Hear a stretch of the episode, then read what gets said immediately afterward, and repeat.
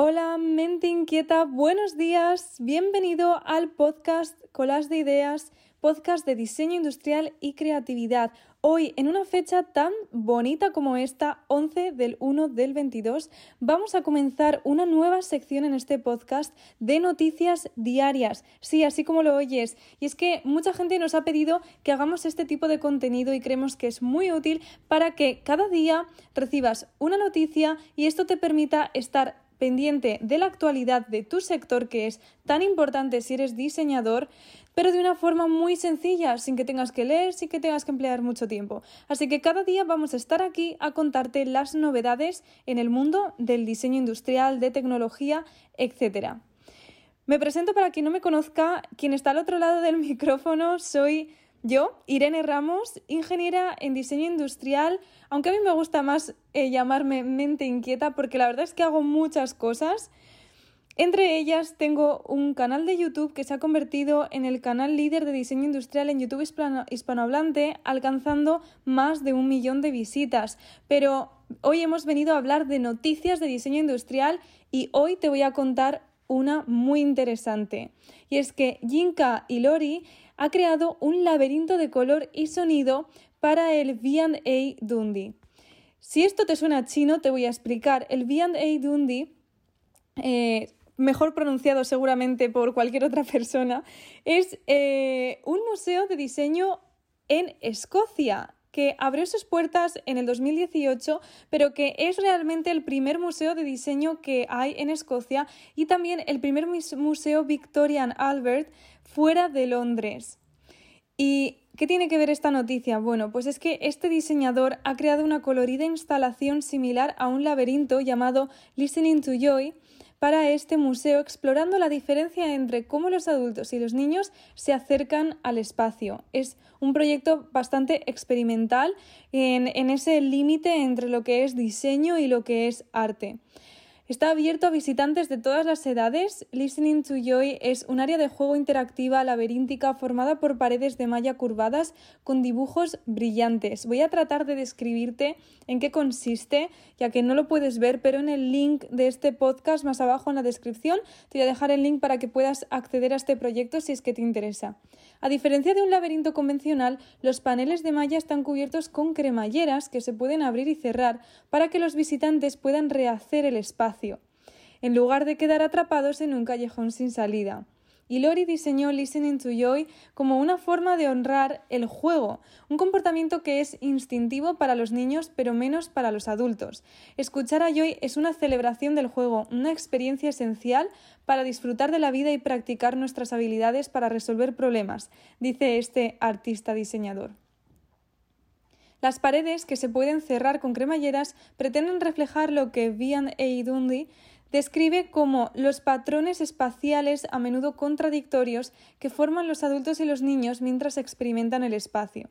Los niños tienden a ser fluidos y no racionales, mientras que los adultos adoptan un enfoque más controlado y lineal, siguiendo límites implícitos.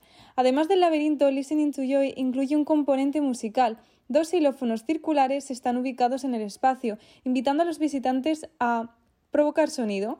La música creada a través de los instrumentos está siendo grabada y se mezclará en canciones que pretenden documentar los sonidos del espacio y a través de ellos la alegría que sintieron los visitantes. El juego debe ser colaborativo, por lo que he creado esta instalación para que los visitantes de todas las edades exploren sonido, colores y patrones en un espacio compartido, dijo Ilori. Espero que Listening to Joy despierte la imaginación y nos recuerde a todos el poder del juego. Listening to Joy fue creado especialmente para Vian Dundee y está instalado en la planta baja del Lock Hall.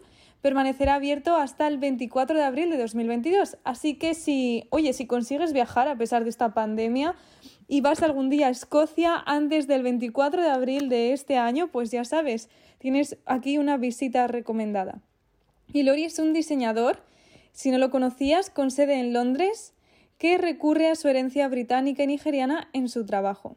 Sus proyectos recientes han incluido coloridas instalaciones en cruces peatonales para el London Design Festival y un skate park temporal en la Semana de Arte de Miami. También fue el director creativo de los Brit Awards 2021 y diseñó sus trofeos junto con S. Devlin. Bueno, espero que te haya parecido interesante. Quiero terminar cada noticia que os cuente con un análisis de qué tendencias estamos viendo aquí, cómo podemos usar esto como inspiración, pero de una forma práctica.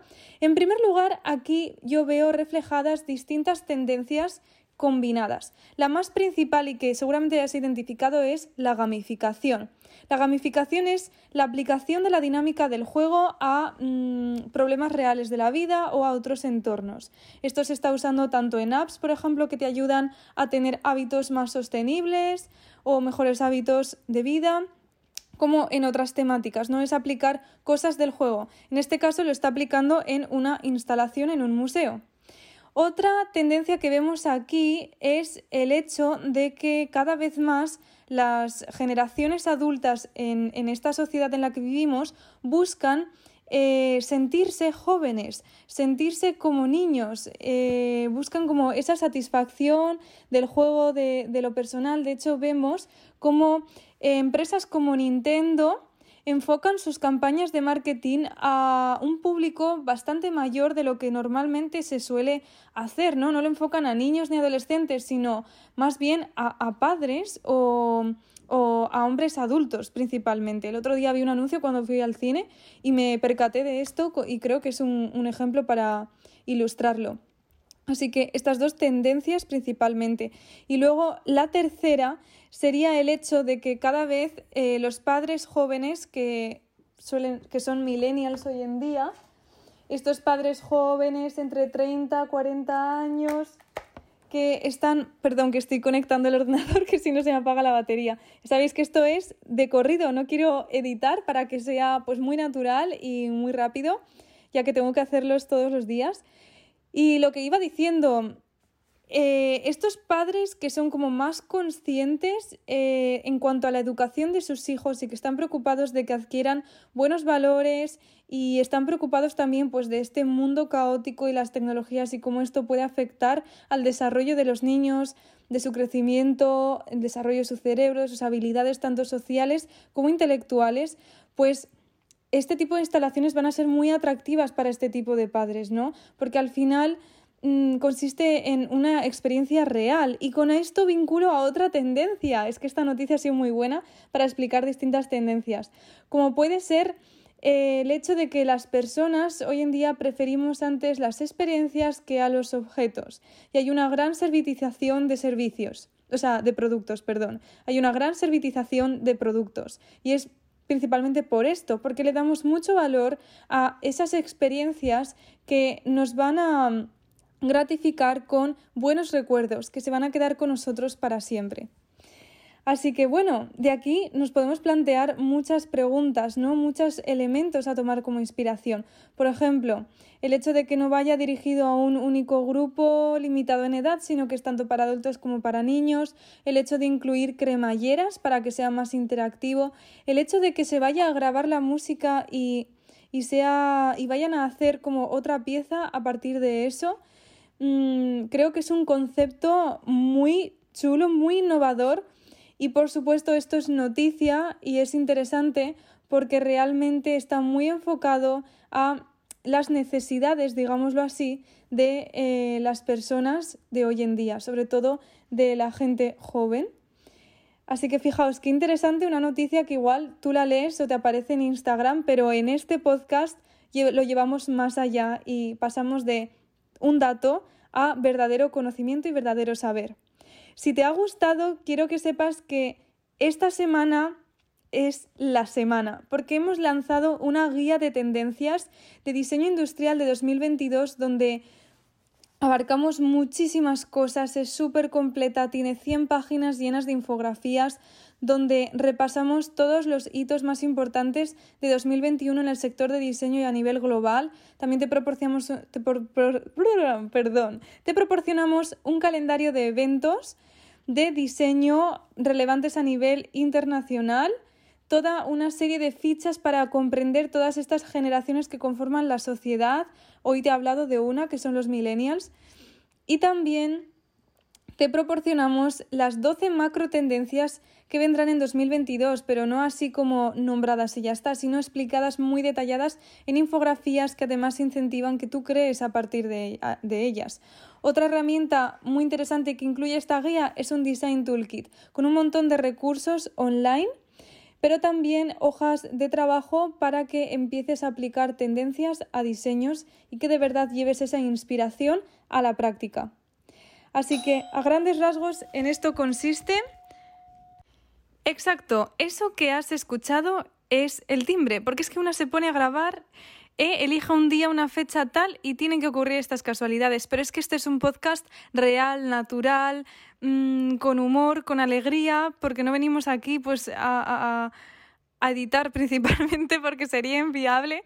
No, venga, fuera de bromas. Os estaba hablando sobre la guía de tendencias de diseño, que si la quieres puede ser tuya y esta semana está con un descuento del 50% de descuento. La guía va a estar disponible solo por 30 días a un precio muy muy asequible que es 9,99 euros, pero esta semana con ese descuento la vas a poder conseguir a 4,99. De verdad, te invitamos a que vayas a la descripción de este podcast y accedas al link y la juzgues por ti mismo. Si te convence, ya sabes, mientras la compres en este mes, podrá ser tuya. Y con esto me despido, nos vemos mañana a la misma hora con una nueva noticia de diseño industrial. Como digo siempre, no dejéis de crear.